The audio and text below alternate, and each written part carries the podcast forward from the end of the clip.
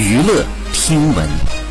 关注娱乐资讯，这里是春娱乐。近日，童卓在接受媒体专访时谈及直播风波，他表示：“人生就像是被强硬的画上了休止符，但错了就是错了。现在在做一些喜欢的事，已经是很大的福气了。”童卓直言，这件事始终是自己切身经历的一件事情，如果用健康的心态去面对的话，没有必要回避什么。被问到当初是什么情况下说出那样的话，童卓答道：“因为当时好久没有直播过了，直播时有粉丝考试时心态不好，想拿。”复读的经历去安慰他，他表示直播风波后，所有的事业都全部停摆，人际关系也就停掉了。但出事后仍坚持更新社交账号的原因，是因为他认为需要给自己一个澄清的渠道，告诉大家自己还能说话，不要编造家人的故事。